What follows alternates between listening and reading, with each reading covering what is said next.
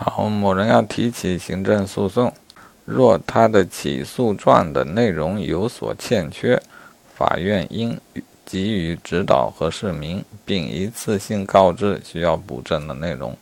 这个说法对吗？